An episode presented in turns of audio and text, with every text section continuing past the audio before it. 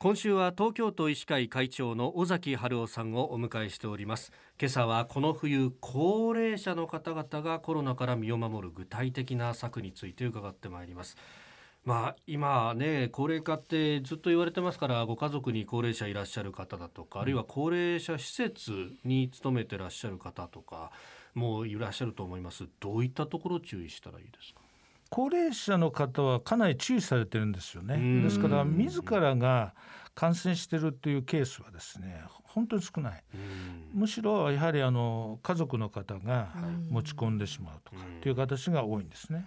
ですからやはり高齢者につながるような例えば家族に高齢者がおられる方とか、はい、いろんな高齢者関係の施設に勤めてる方とかもちろん病院関係ですね。それからそういった方はやはりまだまだですねその持ち込まないように注意をすると。それからまあもちろんあの今度高齢者に対してあの施設とかですねいろんなところでやはりその用心のためにいろんな検査を進めていくという考えもこれからは必要なのかなと思ってますけども。これ検査をまあということは定期的にしていくっていう形になるわけですかそうですね。できればそういうことをあのしていきたいと思ってるんです。というのはあのやはりあの今かなりですねコロナに対してのその治療とか、はい、あのどういうふうにしたらかなり重症化を防げるということが分かってきましたので今統計を見てみますと大体70歳以上の死亡率が5.75%なんですね。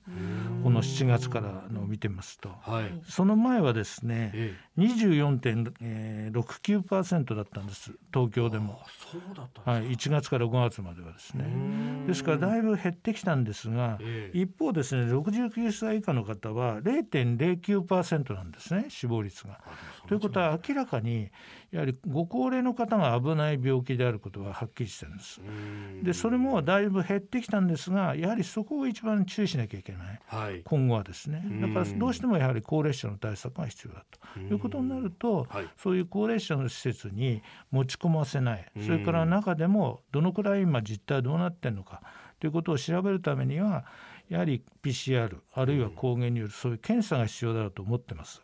ですからとりあえず、そういうところをですね特別養護老人ホームとか老人保健施設とかそれから要するに慢性期の病院ですね。介護医療院とかそういったところに検査をとりあえずしましょうと。はい、でこれは東京都の方からもちゃんと100%補助してやりましょうということになってますので、まあ、とりあえず1回って言いますかまず実態的にも調べるためにやるということは決まりました。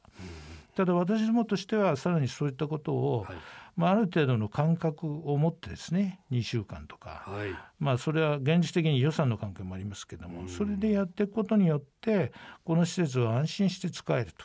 あるいはその利用者の方も安心していけると、はい、そ職員の方も安心して仕事ができると。いう体制をやはり作っていくにはやはり私はある程度定期的にですねその検査をしていくということも必要なもう段階なのかなと。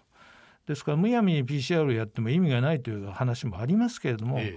え、やはりあの必要なところではですねやはりそういったことをやっていくということが必要なあのところに入ってんじゃないか。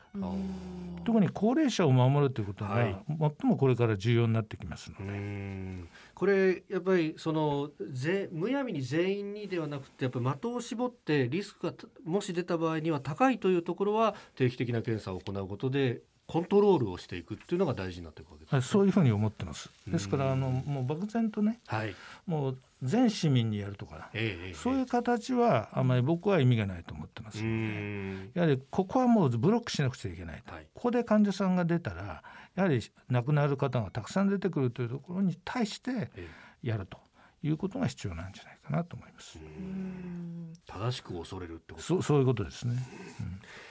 えー、今週は東京都医師会会長尾崎春夫さんにお話を伺っております。明日はですねこれまでのコロナ対策を振り返ってお話を伺っていこうと思います。先生明日もよろしくお願いします。よろしくお願いいたします。